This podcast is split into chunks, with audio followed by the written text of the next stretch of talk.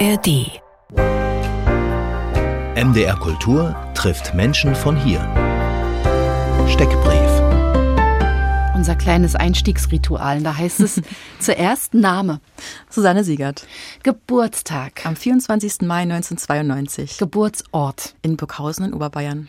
Profession. Ich bin TikTok-Creatorin. Was treibt Sie an? Äh, zu merken, dass man junge Menschen vor allem erreicht und auch motivieren kann, selber zu recherchieren zu Opfergruppen und Orten von Nazi-Verfolgung, auch in ihrer Umgebung. Wo fühlen Sie sich zu Hause? Ich fühle mich sehr leicht und überall eigentlich zu Hause. Ähm, das soll auch gar nicht esoterisch klingen, aber ich habe immer eigentlich das Gefühl, dass zu Hause bei mir sehr in mir drin ist und nicht so durch äußere Umstände beeinflusst wird, wie Menschen oder Gebäude. Mhm. Welche Musik hat jüngst berührt? Ähm, durch die Nostalgiebrille der Song One More Time vom Blink-182, eine Band, die mich schon sehr lange begleitet, seit ich glaube ich so 15, 16 bin und das mit 31 dann nochmal neu zu hören, einen neuen Song von denen, das hat eine sehr emotionale Wirkung auf mich gehabt. Die hatten ihre Zeit in den späten 90ern, Genau. frühen 2000ern. Da war dann eigentlich irgendwann Schluss. Ja, und jetzt sind sie wieder da, sehr alt, aber immer noch sehr viel Power. Sehr alt heißt irgendwie so Im Ende Vergleich zu 40. damals. Ja, ich glaube sowas, ja. Welches Buch hat Sie zuletzt bewegt? Äh, Von der Leipziger Autorin Bettina Wilpert, Herumtreiberinnen über einen Ort, die Ribbeckstraße in Leipzig, der in drei verschiedenen ja, Zeiten verschiedene Funktionen hatte. Und diese drei Zeiten und Orte werden in dem Buch sehr gut verbunden. Und das hat für mich natürlich selber, weil ich aus dieser Stadt jetzt bin, ja, eine sehr wichtige Bedeutung gehabt. Wo kommt denn das her, dass Sie sich mit solchen Sachen beschäftigen? Diesen Blick in die Zeit, Zeitgeschichte, Zeit, die vor Ihnen geschehen ist. Haben Sie eine Erklärung dafür, warum das bei Ihnen so ein großes Interesse hervorruft? Also ich habe tatsächlich nie großes Interesse an Geschichte generell gehabt, muss ich sagen. Also Geschichtsunterricht oder so war jetzt für mich nie so mein, mein Lieblingsfach. Ich habe es auf jeden Fall, glaube ich, schon von meiner Mutter, die auch sehr geschichtsinteressiert ist. Ich glaube, für mich war jetzt gerade dieser Bezug zur NS-Geschichte einfach immer sehr interessant, weil es so eine, so eine düstere Faszination hat, ne? dass man so denkt, das ist an dem Ort, wo ich heute lebe, passiert vor nicht mal 100 Jahren. Und das ist, glaube ich, so dieses dahinter zu steigen und zu sehen, wie konnte es dazu kommen. Ich glaube, das ist so diese Faszination, warum dieses Thema mich nicht loslässt und dass ich natürlich auch so vielen sehr Opfer, wie es geht, irgendwie einen Respekt zollen möchte. Letzte Steckbrieffrage, um Sie noch so ein bisschen kennenzulernen. Wie beginnt der Tag? Ah, mit TikTok. klar. Also mit der App Kommentare noch lesen, Nachrichten beantworten, löschen, blockieren, leider auch ab und zu. Das Handy liegt also am Bett. ja, ja. Soll man nicht machen, habe ich gehört, aber wir machen es alle, oder? Ja, wie nachts viel, der letzte Blick, morgens der erste wie Blick. viele Stunden am Tag verbringen Sie mit dem Blick aufs Smartphone? Ich habe noch nie meine Bildschirmzeit gecheckt und ich glaube, das ist auch ganz gut so, aber es ist schon sehr, sehr hohe Zahl, glaube ich.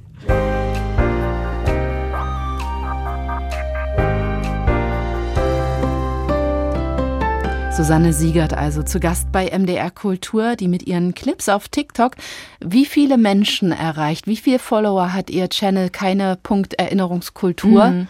Ich glaube so 145.000, aber besonders stolz bin ich auch, dass ich so im Monat ungefähr so vier Millionen Menschen damit erreiche. Ja, die einzelnen Videos werden ja auch Genau. nicht nur von den direkten Followers geklickt. Ähm, seit 2022 informieren Sie über den Holocaust und die Opfer des Nationalsozialismus auf diesem Kanal. Und ich würde sagen, bevor wir darüber reden, was Sie da machen, hören wir mal, wie das klingt. Fakt ist, man hat bei TikTok wie viel Zeit, um zu erzählen? Schon sehr viel eigentlich. Also das ist, glaube ich, mittlerweile auf 30 Minuten sogar hoch. Aber ich sag mal, in der Regel sind die Videos nur so 90 Sekunden bis maximal zwei Minuten lang. Dieser hier ist ein bisschen über eine Minute. Ah ja. Der sächsische Ort Pirna hat seit diesem Wochenende den ersten AfD-Bürgermeister in Deutschland. Aber wisst ihr, was Pirna auch hat? Das hier. Die Gedenkstätte der ehemaligen Tötungsanstalt Pirna Sonnenstein, wo Nazis in einer Gaskammer im Keller 14.000 Menschen vergasten und verbrannten. Vor allem psychisch Kranke und geistig Behinderte. Ein Opfer von ihnen, Wichert von Heinitz. Bei dessen Geburt gab es Komplikationen, er galt deswegen als geistig etwas zurückgeblieben. Besuchte aber eine reguläre Schule und war auch ein ziemlich guter Schüler. Hier Auszüge aus seinem Zeugnis. Am 8. Mai 1941 wurde Wichert dann mit der Diagnose angeborener Schwachsinn in Pirna Sonnenstein vergast. Seinen Eltern wurde gesagt, er hätte einfach eine Grippe und wäre infolgedessen an einer Kreislaufschwäche verstorben. Wie tragisch ist es bitte, dass in einem Ort mit solch einer Geschichte jetzt eine Partei den Bürgermeister stellt, die ganz offen im Parteiprogramm sagt, Inklusion nicht um jeden Preis. Eine Partei, die Inklusion als Ideologieprojekt bezeichnet. Unter anderem müssen wir das Bildungssystem auch befreien von Ideologieprojekten. Beispielsweise der Inklusion. Inklusion ist keine Ideologie. Dafür zu sorgen, dass jeder Mensch, egal ob behindert oder nicht behindert, an der Gesellschaft teilnehmen kann, ist ein Menschenrecht. Und auch der Leiter der Gedenkstätte in Pirna Sonnenstein sagte schon vor der Wahl ganz deutlich, wir werden mit der AfD nicht zusammenarbeiten. So klingt Susanne Siegert auf ihrem TikTok-Channel Keine Erinnerungskultur. Warum keine Erinnerungskultur? Das führt ja erstmal so in eine ganz andere Richtung, wenn man das liest. Ja, ich habe mal in einem Podcast mit einem Historiker den sehr interessanten Gedanken gehört, dass wir eigentlich gar nicht mehr von Erinnerungskultur sprechen können, weil man sich nur an was erinnern kann, was man persönlich erlebt hat. Und das trifft ja auf uns alle und die Nazi-Zeit, Gott sei Dank, in der Regel nicht mehr zu. Und ich glaube, ich mag auch so dieses Abrücken von dem Begriff Erinnerungskultur deswegen, weil es so eine Zäsur markiert, ne? dass wir jetzt einfach dann in ein Zeitalter kommen ohne Überlebende, die über ihre Erfahrungen sprechen können. Und deswegen müssen sich da auch unsere Auseinandersetzungen mit dem Thema verändern. Und deswegen, glaube ich, kann man da auch gerne neue Begriffe einführen. Ich mag zum Beispiel Gedenkarbeit ein bisschen lieber, weil es nicht so passiv ist und auch äh, schon auch anzeigt durch dieses Arbeit, dass es eben auch wirklich Arbeit ist und auch mal unbequem sein muss. Ah, Gedenkarbeit, so mhm. hätten Sie Ihren Channel ja auch nennen können. Ja, ist ein bisschen ungriffiger. Also keine Erinnerungskultur ist eben gerade, weil, glaube ich, diese Frage auch gleich hä? aufkommt. Hä? Ja, genau. irgendwie, glaube ich, da ein ganz guter Name. Aber er ist wirklich so ganz spontan entstanden und ich hätte nie gedacht, dass ich dann irgendwie zwei Jahre später dann mal hier sitze und darüber spreche, warum ich so heiße. Ne? Mhm. Das ist ein Weg gewesen. Gedenkkultur also für die Zeit der Erinnerung an in einer Zeit ohne Zeitzeugen, wobei das nicht ganz stimmt, weil Sie auch eine Zeitzeugin getroffen haben mhm. und auch vorstellen auf Ihrem Kanal. Genau. Da werden wir auch nachher drüber sprechen. Renate Ares heißt ja. die Frau. Erstmal diese 90 Sekunden. Sie haben sich entschieden, diesen Hörgewohnheiten oder Nutzungsgewohnheiten der Leute zu folgen, die auf TikTok also kurze Schnipsel erwarten. Ist die Kürze Segen oder Fluch? Ich glaube auf jeden Fall Segen, weil, also man muss ja immer sagen, dass sich auch bei einer Gedenkstättenführung, bei einer Stunde im Schulunterricht, bei einer Dokumentation, das ist ja immer irgendwie komprimiert auf eine bestimmte Zeit. Hier haben wir jetzt eben diese 90 Sekunden, aber ich glaube, dann muss man eben wirklich dieses Kill Your Darlings und rechts und links wegstreichen, was ist vielleicht für das, was man erreichen möchte, was man rüberbringen möchte, was man nicht braucht, das streicht man dann weg. Und dann bleibt wirklich nur so diese Essenz. Und ich glaube, dass das einfach sehr, sehr viel Kraft haben kann und sehr viel bei Menschen ähm, bewegen kann. Sie legen sich auch an, hat man gerade gehört in dem Clip. Klare Worte. Was kriegen Sie für Resonanzen? Mm, also das ist ganz unterschiedlich. Also ich glaube schon, dass der Großteil mir sehr positiv gegenüber ist, ähm, sich auch bedankt, ne? weil es ganz oft Dinge sind, die sie selber noch nie gehört haben, obwohl sie vielleicht auch selbst an diesem Ort leben oder sich schon viel mit der Geschichte beschäftigt haben. Aber klar gibt es auch negative Kommentare, die oft auch gegen mich als Person sind, gegen mein Äußeres, gegen Sprache, die ich verwende zum Beispiel. Aber natürlich, auch das möchte ich nicht weglassen, dass Leute auch sagen, den Holocaust gab es nicht oder sagen, mach doch mal was über kommunistische Kriegsverbrechen. Also diese Ablehnhaltung und ist ja auch mal gut jetzt, das begegnet mir schon sehr oft in Kommentaren. Sie klären auch über Sprache auf. Jedem das Seine zum Beispiel mhm. gibt es einen Clip, in dem Sie erklären, wo das herkommt und mhm. was man da eigentlich sagt, wenn mhm. man diesen Spruch benutzt. Und dann habe ich bei Ihnen noch gefunden, im Juli, da gab es ein Video mit über 330.000 Klicks, da ging es um Never Lose Your Smile. Das mhm. klingt nach so einem Ermutigungsspruch, wird meistens mit so einem Totenkopf dann noch versehen und irgendjemandem zugeschickt. Und Sie haben darüber aufgeklärt, was man damit eigentlich sagt. Was denn? Ja, also das ist immer wieder, da entdecke ich auch selbst oft Dinge, wo ich mir erstmal denke, okay, wow, ähm, weil sehr viele von so eigentlich harmlosen Sprüchen und Symbolen vereinnahmt werden von rechts und so ist auch mit Never Lose Your Smile, also verlier niemals dein Lächeln und das ist Bezug darauf nehmend an den SS-Totenkopf. Und wenn man sich den mal so anschaut, der ja auch auf diesen Abzeichen von SS-Männern drauf war, hat er so ein angedeutetes Lächeln und genau darauf soll das anspielen, verlier niemals dein Lächeln und führ quasi diese Mission der SS weiter. Und was macht man, wenn man den irgendwo zugeschickt bekommt oder sieht, findet? Ja, das Problem ist mit solchen Codes, man kann eigentlich nichts machen. Ne? Denn Leute können sich immer darauf beruhen, dass sie sagen, hä, ist doch ein harmloser Satz, was ist dein Problem? Und deswegen wird es wahrscheinlich nichts bringen, den irgendwie zu melden oder geschweige denn anzuzeigen. Man muss dann einfach froh sein, dass man weiß, was es bedeutet, weil man dann, glaube ich, auch einfach Abstand nehmen kann und das sofort als Signal sieht, oh, hier sind offensichtlich auch rechte Inhalte. Wissen Sie, wer die Leute sind, die Ihre Inhalte schauen? Wer sind Ihre Follower? Ähm, das sieht man zumindest bei so ein paar ähm, Statistiken, dass sich Großteil, also ungefähr die Hälfte ist jünger als 24. Mhm. Der Großteil ist weiblich, also 70 Prozent meiner Followerinnen sind weiblich. Und das sind, glaube ich, so die, die Hard Facts, die ich habe. Ja, genau. Also ich, ich bin immer überrascht, wie jung dann doch viele Menschen sind und die mich auch auf der Straße ansprechen, die 13 Jahre alt sind teilweise und sagen, bist du nicht die mit den Videos? Das ist schon immer krass, sich das so vor Augen zu führen, wie jung teilweise die Menschen sind und die aber großes Interesse haben und auch nicht mehr so diese Abwehrhaltung, die vielleicht ihre ihre Eltern und Urgroßeltern Generationen noch hatten vor diesen, ey, wir haben nichts gemacht, äh, ich will nichts davon hören. Sie stellen sich da ja im Porträt zur Verfügung. Das heißt, wenn Sie jetzt sagen, Sie werden angesprochen, haben Sie auch schon mal Angst haben müssen? Mm, ich muss sagen, nein. Ich habe einmal so einen Kommentar gelesen, der war so, ah, fahr mal mit der Straßenbahnlinie bis zu der Haltestelle, ähm, da steigt sie immer aus. Und da habe ich schon kurz gedacht, oh, okay, krass. Aber ich habe das Gefühl, ähm, also ich fühle mich immer sehr sicher trotzdem, weil ich glaube, das beschränkt sich sehr stark auf so dieses Internet stark sein und im echten Leben, ja, ist das, ist da meistens Gott sei Dank nichts dahinter, ja. Jetzt kommen wir zusammen eine Woche nach dem Holocaust-Gedenktag. Da hatten Sie eine Einladung hochoffiziell für eine Rede. An was für einem Ort? In Abnauendorf, im Stadtteil von Leipzig, im Nordosten, glaube ich. Und dort ist ein großes Mahnmal, das erinnert an ein Massaker, was dort in den letzten Kriegstagen stattfand, bei dem die SS noch lebende KZ-Häftlinge in so eine Baracke, in so eine Scheune getrieben hat und diese wurde dann angezündet. Und dabei sind viele Menschen verstorben, ermordet worden und dort ist eigentlich immer jährlich Gedenkveranstaltungen am 7. 27. Januar der Stadt Leipzig. Was finden Sie sind gute Gedenkorte? Ja, ich finde, das kann man jetzt so nicht sagen, was sind gute und was sind schlechte Gedenkorte. Ich finde, zum Beispiel in meiner Heimat in Bayern gibt es einen Ort, den man wahrscheinlich jetzt ganz objektiv würde man sagen, ist ein schlechter Gedenkort, weil der jetzt nicht sehr, ne, nicht viel mit einem spricht im Sinne von, ich bekomme dort wenig Informationen, wenig Einordnung, aber für mich ist es der beste, in Anführungszeichen, Gedenkort, weil er einfach mit mir sehr viel macht, weil es ein Ort ist, der für mich in meiner Kindheit, in meiner Jugend viel bedeutet Was hat. Was ist das? Der Gedenkort des ehemaligen KZ-Außenlagers Müller-Verhardt, so eines der größten Außenlager des KZ Dachau. Und ja, dort zu sein ist einfach immer wieder, weil, also das ist ein Ort, ich steige dann mit dem Zug immer um, wenn ich nach Hause fahre. Da gab es den ersten HM in unserer Gegend. Dort ähm, ja, habe ich Fußball gespielt, ne? Und jetzt da dann zu sein und zu wissen, diesen Weg, den ich jetzt gerade laufe, den mussten auch Häftlinge gehen von ihrem Arbeitseinsatz zum Lager. Das macht einfach was mit einem und das macht aber wahrscheinlich mit ihnen jetzt nichts, weil sie zu dem Ort halt keine Verbindung haben. So. Wie sieht's dort jetzt aus? Was spürt man von dieser Geschichte? Ja, das ist ein Waldgebiet, wie so ein Naherholungsgebiet im Grunde. Dort sind viele Menschen, die joggen, Kinderwagen, Nordic Walking, Spaziergehen. Und man sieht eigentlich kaum noch was. Ne? Man hat so Mulden im Boden, wo früher die Unterkünfte waren. Aber mit mir macht das einfach was, dass man diese Spuren dann interpretieren kann. Dass man sieht, es sind so Löcher im Boden, die in einer Reihe sind, weil dort die Pfosten zum Stacheldrahtzaun zum Beispiel waren.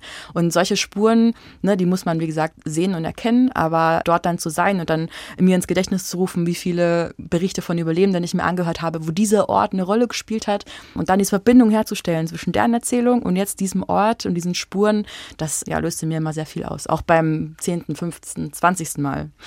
Ich frage Sie so nach diesen Orten, weil ich über Sie gelesen habe, dass Sie da einen besonderen Gedanken zu haben. Nicht nur, dass Sie sagen, kommt, wir lassen das mit der Erinnerungskultur dieser hochoffiziellen Vokabel. Wir kümmern uns lieber darum, dass das wirkliches Gedenken ist, so wie es in die Jetztzeit gehört. Wir haben uns auch noch darüber unterhalten, mhm. welche Formen das dann haben könnte.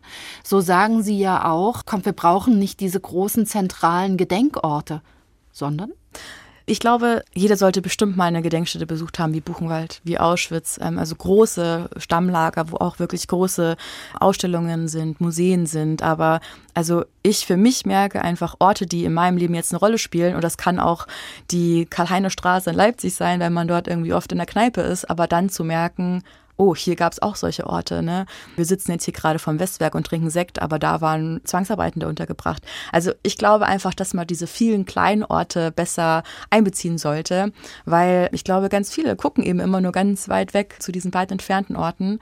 Aber so einen Ort, wie jetzt eben bei mir in meinem Fall Mühldorf, auf so einem Nazi-Dokument zu lesen und dann zu merken, oh, ich lerne diesen Ort gerade assoziiert kennen mit Massenmord, das kann, finde ich, viel mehr als dieses, ich fahre mal ganz weit weg und da ist dann dieser Ort, ganz weit weg von meinem Zuhause und dann fahre ich wieder zu Hause und da ist, ne, da ist man dann so in seiner Komfortzone. Und deswegen glaube ich, sollte man diese kleinen Orte vor der eigenen Haustür einfach mehr einbeziehen. Werk 2 in Leipzig.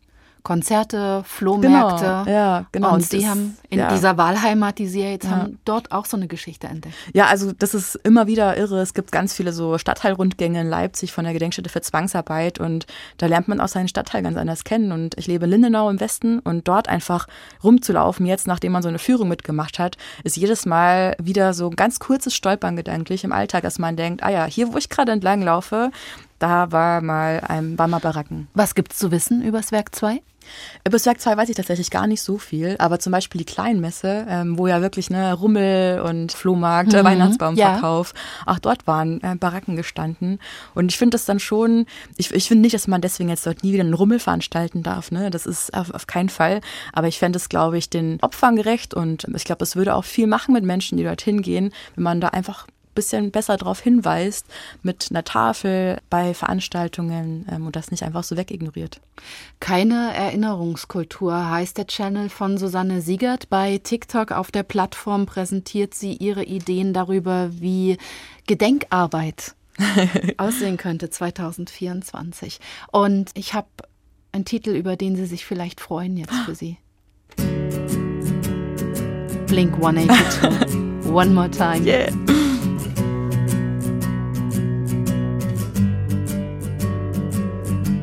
Strangers. From strangers into brothers, from brothers into strangers once again. We saw the whole world, but I couldn't see the meaning. I couldn't even recognize my friends.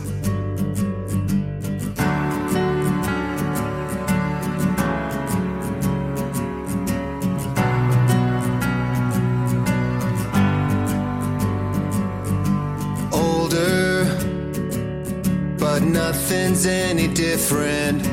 Right now feels the same, I wonder why. I wish they told us it shouldn't take a sickness or airplanes falling out the sky. Do I have to die to hear you miss me? Do I have to die to hear you say goodbye? I don't wanna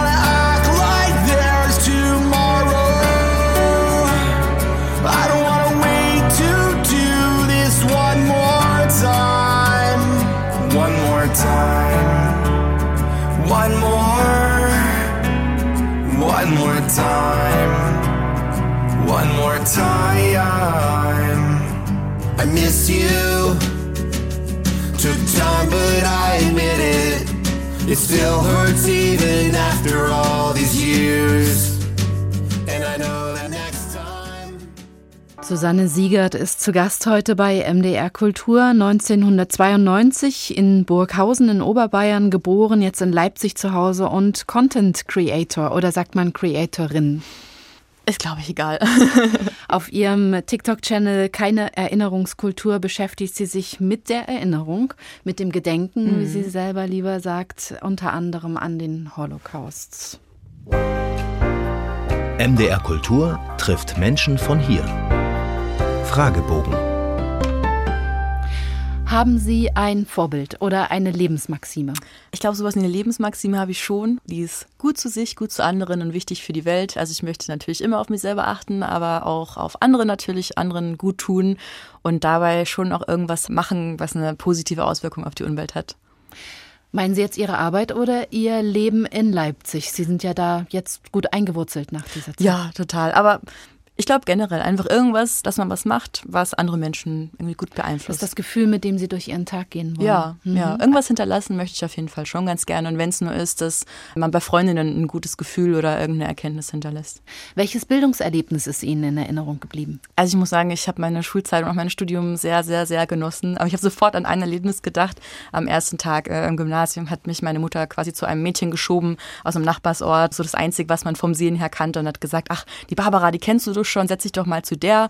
Und ja, ich habe sie damals nur vom Sehen gekannt und jetzt sind wir ähm, seit der fünften Klasse beste Freundinnen und ich bin auch Trauzeugin bei ihrer Hochzeit. Und deswegen ist das, glaube ich, für mich so das schönste Erlebnis, was ich mit meiner Schulzeit verbinde, weil es daraus eine Freundschaft fürs Leben geworden ist. Herzensbildung ja. sind die besten Bildungserlebnisse. Genau Wann fühlen Sie sich am lebendigsten? Ähm, also ich gehe nicht mehr oft irgendwie so feiern oder in Clubs, aber wenn, dann sind da schon immer Situationen, wo ich merke, boah, warum macht man es eigentlich nicht öfter, ne? Weil es halt schon dieses so laute Musik und ähm, dann auch viele Menschen in so einem Ort, der dann in dem Moment ist wie eine Parallelwelt und das macht dann schon viel in dem Moment, wo man einfach komplett loslässt, was sonst drum um einen passiert. Woran glauben Sie? Also erstmal An nichts Religiöses würde ich sagen. Ich bin zwar eben im sehr katholischen Oberbayern aufgewachsen und da hat schon auch Religion natürlich in der Schule eine Rolle gespielt. Aber ich glaube jetzt sonst eigentlich am meisten an mich, glaube ich, so an meine Fähigkeiten halt. Ne? Und ich habe dann irgendwie auch das in der Hand, was daraus wird. Und Susanne Siegert, was finden Sie schwerer, anfangen oder aufhören? Definitiv aufhören. Äh, ich glaube, ich bin ganz pragmatisch und fange einfach erstmal ohne viel Was wäre wenn an. Äh, so ist auch Instagram, TikTok, mein Podcast äh, entstanden. Aber dann zu sagen, na, ich glaube, das ist jetzt ein guter Punkt, um aufzuhören, das, das finde ich manchmal ein bisschen schwierig.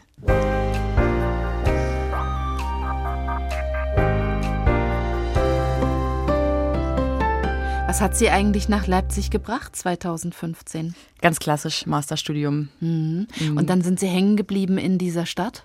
Ja, und einfach auch bei Leuten ne, und bei Berufen, also bei Jobs, die mir immer sehr viel Spaß gemacht hat. Und ähm, ich kann es mir jetzt gerade gar nicht anders vorstellen. Ihr eigentlicher Beruf ist ja die Arbeit in einer Marketingagentur. Mhm. Was machen Sie da? Ähm, genau, also wir haben Kunden und wenn die quasi, also Unternehmen, wenn die sich nicht selber um ihr Marketing kümmern wollen oder können, dann übernehmen wir das und überlegen uns Strategien und ja. Das heißt, wie muss ich mir Ihren Arbeitsalltag vorstellen? Ähm, viele Meetings, ne, viele Absprachen online oder? Ja, schon viel online. Aha. Ich bin auch eigentlich fast immer im Homeoffice und viele Analysen, die man macht, um eben zu gucken, was hat funktioniert, was hat nicht funktioniert. Aber es ist auch ein sehr kreativer Beruf, wo man sich eben ausdenkt, wie müssen Anzeigen auf Instagram aussehen, damit sie äh, Menschen dazu bringen, sich zu bewerben, Dinge zu kaufen, Dinge runterzuladen. Ja, ich glaube, das lässt fest ganz gut zusammen. Wie greift das ineinander, wenn Sie so einen Job haben, bei dem Sie diese Arbeit machen und dann aber aber auch als Influencerin. Sie mhm. sagen ja, du möchtest gerne Leute beeinflussen, in ihrer Freizeit arbeiten, bei mhm. TikTok und dort ihrer Leidenschaft nachgehen. Ich glaube, das ist eigentlich schon sehr getrennt voneinander zu betrachten. Es hilft mir halt dahingehend, dass ich für meinen Hauptberuf in dieser Agentur so up to date bleiben muss, ne, was aktuelle Entwicklungen betrifft. Technisch. Ähm, genau. Und das hilft mir auf jeden Fall. Aber sonst gibt es das ja wenig Überschneidungen, würde ich sagen. Wie kommen Sie denn mit diesem schnellen technischen Wandel klar? Sie sind ja so fast Generation Digital ja, Natives, ja. 92 geboren. Haben Sie manchmal das Gefühl, na, jetzt mache ich TikTok und dann mal gucken, nächstes Jahr, nächsten Monat ist vielleicht schon wieder was anderes? Fühlen sich wohl damit? Ist ich, spannend ja, und schön? Oder? Total, total. Aber natürlich, ne? Und das ist auch, man ist natürlich sehr abhängig, ne? Also ich meine, diese ganzen Plattformen funktionieren ja nach so Algorithmen, die dann aussuchen, was wird ausgespielt, was funktioniert gerade gut, was nicht. Und klar, wenn die sowas ändern, dann kann es auch sein, dass meine Videos total abschmieren, in Anführungszeichen. Aber ich denke darüber jetzt nicht nach. Dann kommt was Neues, vielleicht sogar was Besseres, Passendes, so, ne? Also vor ein paar Jahren hätte ich mir nie gedacht, dass ich mal auf TikTok in der Kamera spreche. Und das ist jetzt passiert. Und was dann passiert, mal schauen. Wissen Sie noch, was das erste Video war, das Sie gemacht haben? Es gab mal, vielleicht erinnern Sie sich, dieses Projekt von SWR, glaube ich. Ich bin Sophie Scholl. Diesen Account, wo sie quasi die Geschichte von Sophie Scholl nacherzählt haben. Doku wo es ja auch, ja. Genau, wo ich ja oft auch Kritik habe. Und ich habe auch ein ganz kurzes Video dazu gemacht. Das ist vielleicht noch online, weiß ich gar nicht. So meine Kritik dazu in 30 Sekunden. Ich glaube, das Wie haben Sie es denn mal. gesehen? Sehr spannend. Also ich fand es natürlich erstmal sehr gut, aber es ist ein bisschen sauer aufgestoßen ist, dass ja Sophie Scholl in den Kommentaren auch Fragen beantwortet hat. Ne? Also da in den Kommentaren wurde ja auch aufgetreten als Sophie Scholl. Also es gab eine Schauspielerin, die ihr genau. Leben nachgespielt hat dort genau. und dann aber eben tatsächlich, als wäre sie diejenige, die diesen Account genau. führt. Das war ja die Idee. Das finde ich einfach ein bisschen Pietätlos? Ja, ja, ich finde schon, das macht Aha. so ein, ähm, also es gibt ja dieses Cosplay, ne, dass sich dann Menschen verkleiden als so Comic-Charaktere oder so. Und für mich hat das so ein bisschen so einen Eindruck erweckt von, ich tue jetzt so, als wäre ich. Und ich finde, das ist einfach nicht angebracht in so einem Kontext. Da hätte man einfach sagen können, hier antwortet jetzt die Redaktion, hat man dann später auch gemacht, ne? Das war in der Anfangszeit aber nicht der Fall. Und ich habe ja auch zumindest gelesen, dass jetzt nicht alle Dinge, die dort so gezeigt wurden, wirklich 100% faktisch stimmen. Und das ist natürlich dann schwierig, wenn man man da dann so ganz kleine Lücken lässt, äh, die sich sonst ganz gerne Menschen auch schnappen, die den Holocaust leugnen oder verharmlosen wollen. Sie wirken mit seit letztem Jahr am Programm des israelischen Außenministeriums My Story, Your Story. Mhm. Das präsentiert Überlebende des Holocaust in den sozialen Medien. Präsentiert es vielleicht nicht, das macht sie sichtbar mhm. in den sozialen Medien. Und Sie lernten in diesem Rahmen Renate Ares kennen, eine der letzten jüdischen Holocaust-Überlebenden in Sachsen. Mhm. Was ist für Sie die Qualität in dieser Arbeit mit Renate Ares?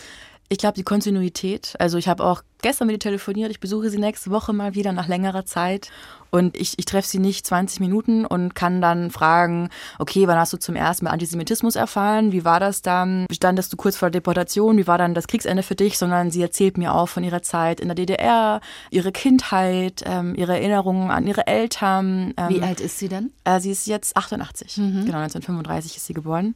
Und ich glaube, das macht es irgendwie so, dass es nicht so ein punktuelles Erzählen, sondern es ist wie so ein Kaffeekränzchen eigentlich, ne, wo wir zusammensitzen und erzählen.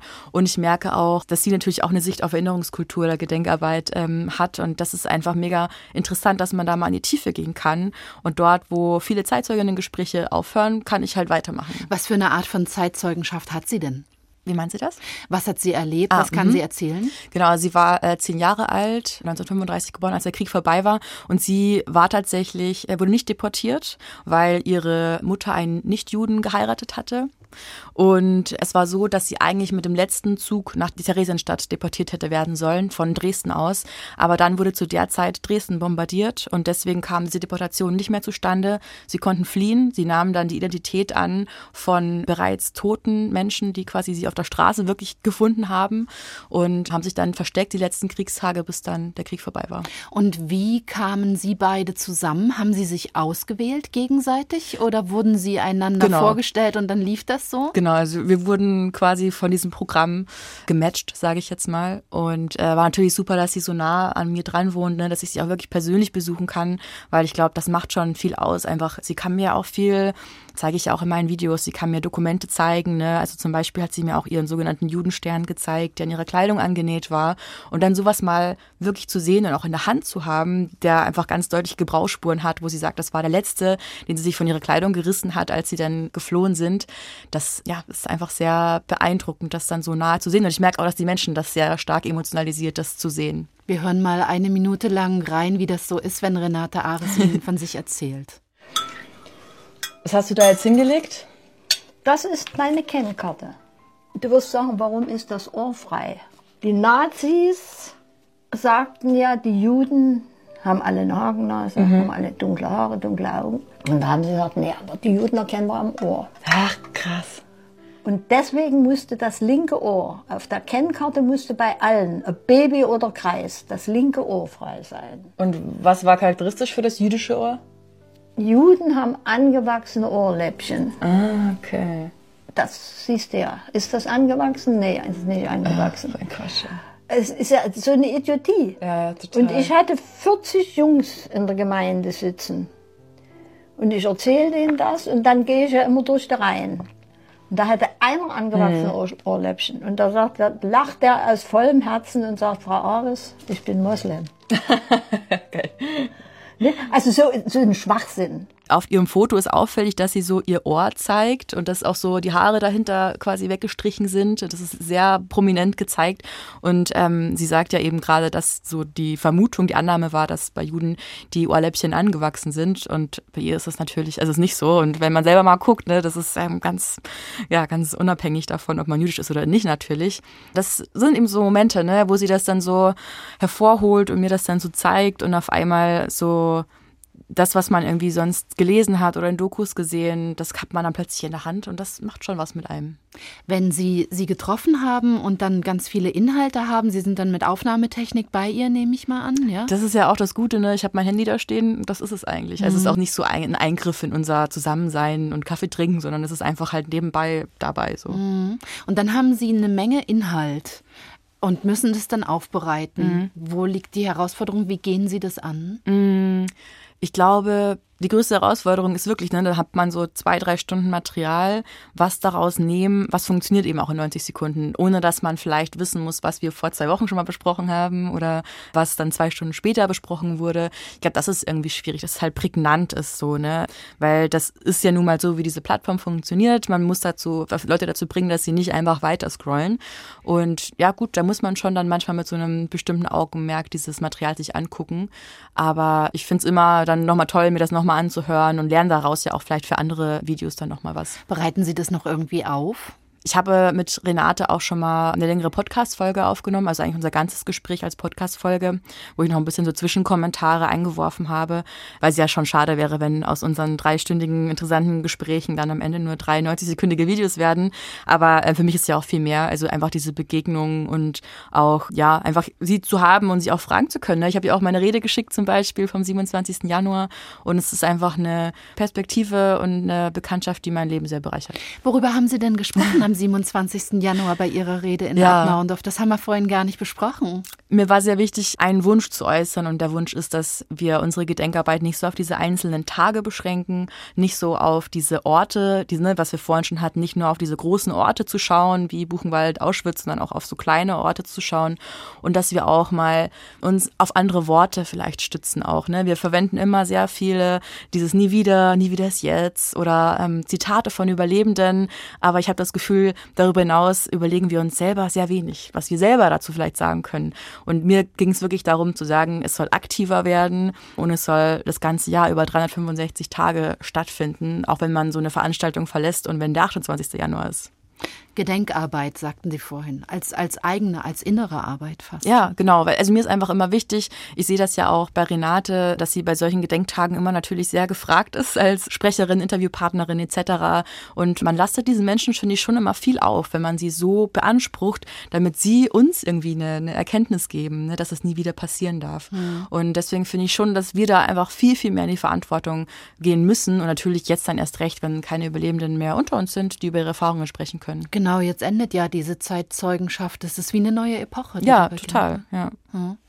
Dieses Programm ich sag nochmal, Hashtag MyStory, Your Story. Das Programm des israelischen Außenministeriums, das Überlebende des Holocaust sichtbar macht im Netz. Das wurde jetzt ausgesetzt aufgrund des Krieges, nicht wahr? Ja, ausgesetzt, beziehungsweise also quasi für mich noch verlängert, bis Mai, glaube ich. Aber eigentlich hätte jetzt schon quasi die nächste Kohorte gestartet, ja. Mhm. Wie ist das denn mit dem Hintergrund des aktuellen Krieges? Kriegen Sie da veränderte Kommentare gerade auf Ihre Inhalte? Spielt das eine Rolle? Auf jeden Fall. Also es war schon vor dem 7. Oktober Oktober, dass oft Menschen auf Palästina hingewiesen haben, gesagt haben, ah ja, und ähm, jetzt machen die Juden an Anführungszeichen dasselbe in Gaza.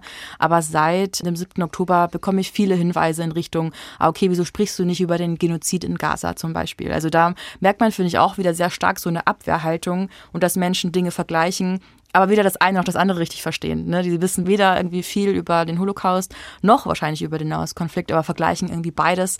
Und das ärgert mich immer sehr, weil es für beide Themen einfach leider nichts bringt. Wie kommt es, dass Sie für sich entschieden haben, ich möchte das anders machen? Es war ja ursprünglich mal der Journalismus, der Sie interessiert hat. Ist es damit verbunden? Aufklärungsarbeit? Nee. Na, ich glaube nicht. Ich glaube, im Vordergrund steht einfach, dass ich gerne recherchieren möchte und dass ich Dinge herausfinden möchte und merke, dass wenn ich dafür so einen, ne, so einen Sender habe, einen Kanal, wo ich das irgendwie präsentieren kann, dass es mich auch motiviert und an der Stange hält. Und natürlich jetzt zu merken, wow, da hören so viele Menschen zu, ist einfach eine Motivation, noch mehr zu machen und zu merken, man kann Leute auch damit, ne, der Funke springt ihnen von mir über zu anderen Menschen, dass sie auch recherchieren und auch aktiv werden. Das ist einfach ein sehr, ja, ein sehr krasses Gefühl. Hätte ich so auch nie gedacht, dass ich mal, wie gesagt, in der Kamera spreche. Aber es ist, glaube ich, wirklich so dieses selber herausfinden. Ich mache ja ganz viel mit Originaldokumenten aus Konzentrationslagern und diese Dokumente digital, sag ich mal, in der Hand zu haben und dort irgendwie selber Dinge ja zu erforschen. Ich bin ja auch keine Historikerin, aber das kann man auch als Nicht-Historikerin. Das ist einfach ein sehr, sehr gutes Gefühl. Sie waren 2021 bis 2022 in Bad Arolsen. Da gibt es das weltweit größte Archiv über die Opfer und die Überlebenden des NS-Regimes und haben sich dort umschauen dürfen. Was haben Sie dort gelernt? Also ich glaube, das Faszinierendste war dieses Archiv, ne, die Arolsen Archives. Das liegt ja digital vor. Alle 30 Millionen Dokumente sind digitalisiert. Und ich gebe das hier ein in meinen Computer, als würde ich was googeln. So genau. fast immer. Genau. Mhm. Und auf einmal ist man in dieser riesengroßen klimatisierten Halle und man hat dort diese Schubladen, wo drauf steht, Menschenversuche in Auschwitz, Frauen-KZ, Ravensbrück. Und man hat so man sieht einfach so dieses absolute Ausmaß, ne, dass es eine riesengroße Halle füllt mit Papier. Und ich glaube, dieses Mal zu sehen und dann so diese Connection zu machen zwischen ich tippe was ein und hier diese ganzen Dokumente, mit denen ja ursprünglich mal versucht wurde, Angehörigen zu erzählen, was mit ihren Liebsten passiert ist. Das ist einfach, war wirklich auch eine sehr, sehr bewegende Erfahrung und ich würde es gerne nochmal wiederholen mit meinem jetzigen Wissen einfach. Und es gibt noch auch ein paar Dokumente, die nicht digitalisiert sind und es sind ja auch, haben auch Gegenstände zum Beispiel in ihrem Archiv, die Häftlinge abgeben mussten in Lagern und die jetzt immer noch dort dort warten auf Nachfahren, die es vielleicht irgendwie abholen können. Ja, es ist ein sehr, sehr beeindruckender Ort, gerade wenn man eben die Online-Funktion kennt, wo alles so super einfach und gut aufbereitet ist. Ich denke gerade auch, dass es uns vielleicht was gibt, solche Originaldinge in den Händen halten zu können, was wir sonst auch als schreckliche Lücke empfinden. Wir hatten es vorhin mit den Orten, die so unscheinbar daherkommen, die so schreckliche Dinge im Grunde verkörpern, aber das ist unsichtbar, das ist überwachsen, das ist überbaut, das wird neu genutzt, das ist nicht mehr da, mhm. fast. Mhm an der Oberfläche. Ja.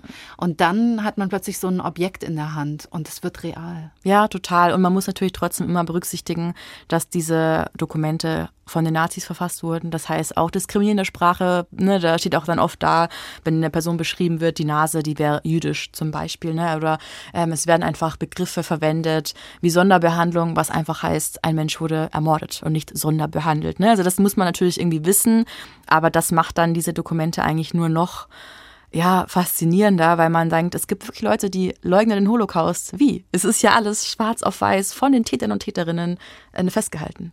Haben Sie eigentlich Zeit, solche Debatten zu führen? Ja, weil es mir einfach wichtig ist. Aber ich weiß auch genau, wo ich dann abbrechen kann oder auch muss, weil es ganz oft ja auch einfach so eine Scheindebatte ist, ne? gerade im digitalen Raum, wo Leute eine Frage stellen, aber gar keine Antwort hören wollen. Die wollen einfach nur provozieren. Ne? Also ganz beispielhaft dafür ist ja auch dieses, ja, sag doch mal was zum Genozid in Gaza und dann weißt du aber genau, die Person möchte in dem Moment gar nicht deine Meinung hören. Sie möchte dir nur sagen, dass sie falsch ist. ja, und das Wort Genozid unterbringen. Genau. Und ähm, wie, haben Sie einen Tipp? Mit rechten Reden ist ein viel gelesenes Buch. Vielleicht gibt es darüber hinaus noch etwas, wo Sie sagen würden, das ist meine Erfahrung, das funktioniert mhm. gut. Oder diese Strategie, diese Taktik wende ich an, wenn es in Richtungen geht, zu denen ich einfach nicht mehr still sein kann. Also ich muss sagen, ich finde es auch voll okay zu sagen, ich will mit denen nicht reden. Ja. Weil ich will mich auch auf die Menschen fokussieren, die mit mir wirklich kommunizieren kommunizieren wollen, die Fragen stellen, die super interessant sind. Also ich bin immer wieder fasziniert, was für interessante Fragen und Themen Menschen in den Kommentaren unterbringen. Ne? Und dann sich besser auf die fokussieren und auf die Energie aufwenden und nicht auf diese Trolle, ne, die einfach wirklich nur einen oft auch ärgern wollen. Und wenn man darauf eingehen will, dann merkt man auch, man stellt zwei, drei gezielte Nachfragen. Okay, wo genau siehst du eine Parallele zu Corona-Impfungen und Menschenversuchen im KZ Dachau? Wo siehst du eine Parallele? Und dann nochmal nachfragen und dann merken die Personen ganz oft selber, dass sie sich da selber demontieren. Sie treffen ja in Ihrer Arbeit nicht nur auf Publikum, sondern auch auf Expertise auf der anderen Seite. Wie nehmen denn Historikerinnen und Historiker wahr, was Sie da machen? Ich hatte da wirklich auch ein bisschen nicht Angst, aber ich war gespannt, wie die es wahrnehmen würden. Äh, Wo haben Sie das äh, befürchten müssen? Wo sind Sie da zuletzt in so einen Kontext gekommen, wo mm. Sie dachten, na mal sehen, wie die jetzt mit mir umgehen? Ich war zum Beispiel auf so einem Public History Event in München mal eingeladen, wo auch so eine, so eine, eine Runde war mit Menschen, die arbeiten an Gedenkstätten, an anderen Gedenkorten, an Museen, an Historikerinnen der Stadt. Und da sollte ich, durfte ich über meine Arbeit sprechen. Und ich habe dann schon einmal so, ne, ich habe Angst, so ertappt zu werden, glaube ich, dass man irgendwie ähm, vielleicht was Falsches erzählt. Aber ich weiß ja auch, wie ich arbeite, ne, dass ich mich auf meine Quellen berufe, so gut versuche wie möglich, die auch zu verifizieren. In meinen Formulierungen auch anzeige, wo ich vielleicht was nicht 100% verifizieren konnte, dass ich mir da eigentlich keine Sorgen machen muss. Ich glaube, die meisten haben einfach nur Vorbehalte, wie kann man in 90 Sekunden das so runterbringen, ne, worüber wir ja auch schon gesprochen hatten. Aber da kann ich dann ganz oft sagen, aber in deiner Ausstellung kannst du das ja auch nicht vollumfänglich abbilden. Das wird einfach nicht möglich sein, da muss man sich irgendwie auch fokussieren und genau das mache ich auch, vielleicht nur ein bisschen spitzer. Also mittlerweile muss ich sagen, das ist total wohlwollend und ein toller Austausch und die können sich auch an mich wenden, wenn sie irgendwas Interessantes haben, was sie denken, das könnte man vielleicht mal zeigen und ich bin auch immer bereit zu sagen, ey, ähm, wenn ihr auch gerne solche Auftritte, wenn ihr da drüber austauschen wollt oder Fragen habt, ähm, ich bin auch immer gerne bereit, das zu beantworten, sehr, mhm. sehr gerne. Susanne Siegert vom TikTok-Channel Keine Erinnerungskultur. Auf welchen Clip sind Sie besonders stolz, Frau Siegert? Mmh, hm. Also ich bin schon auf die Clips mit Renate, muss ich sagen, Renate Ares, stolz dahingehend, dass ich mir einfach freue, dass ihre Geschichte erzählt wird. Weil ich finde, dafür, dass sie eine der letzten Überlebenden des Holocaust in Sachsen ist, jüdischen Überlebenden, ist sie sehr wenig gefragt so. Ne? Also ich finde zumindest, dass nicht viel ihre Geschichte so aufgegriffen wurde in der Breite, wie ich das jetzt machen darf. Und das ist schon ein tolles Gefühl, dass ich weiß, ein paar mehr junge Menschen kennen sie und kennen ihre Geschichte durch meine Videos. An welchen Ort würden Sie gerne noch gehen? Gibt es Vorhaben? Mm. Was würden Sie gerne noch erzählen? Worüber mm. aufklären? Ah, da gibt es so viele Orte, aber ich glaube, es sind wirklich, wenn Leute in meinen Kommentaren schreiben, komm mal nach und dann nennen sie ihr Heimatdorf. Das sind wirklich ganz oft ganz, ganz kleine Orte irgendwo. Und ich glaube, solche Orte, um solche Orte geht es mir vor allem, dass man solche Orte sichtbar macht und ähm, den Menschen irgendwie mitgibt, ey, so einen Ort gibt es hundertprozentig auch bei dir und recherchier mal dazu und vielleicht kannst du ja auch helfen, das sichtbarer zu machen, denn ganz oft sind diese Orte ja absolut unsichtbar. Heißt das, man kann ihnen auch schreiben und sagen, hier, ich hätte da eine eine Geschichte und dann gucken Sie mal, ob Sie. Kann man auf jeden Fall. Ja. Reisen Sie dann auch? Will ich auf jeden Fall auch mehr machen jetzt. Ja, weil ich schon auch merke, dass das einfach auch Menschen interessiert. Ne? Das, es reisen nicht alle Menschen an Gedenkorte und solche Besuche von Gedenkstätten haben ja gerade auch für junge Menschen, die das dann im Schulunterricht machen, eher so einen Zwangcharakter. Die müssen halt dahin fahren, weil es im Lehrplan steht und weil es an dem Tag angesagt ist. Egal, ob sie an dem Tag vielleicht in der richtigen, auch mentalen Verfassung dafür sind. Und da sind solche Videos halt super. Ne? Die können entscheiden, ich gucke es mir jetzt an, ich gucke es mir später an, ich gucke es mir gar nicht ich gucke es mir zwei, dreimal an. Und ich glaube, das ist eine riesengroße Chance auch für solche Orte. MDR Kultur traf heute Susanne Siegert. Das war die heutige Ausgabe in der Redaktion von Angelika Zapf. Ich bin Ellen Schweder und hier noch der Hinweis auf die kommende Woche.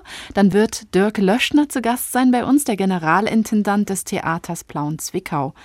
Der hat uns erzählt, ihn treibe die Liebe zur Kunst im Miteinander an. Das finden wir sehr spannend. Kunst im Miteinander. Wir werden ihn fragen, was er da meint.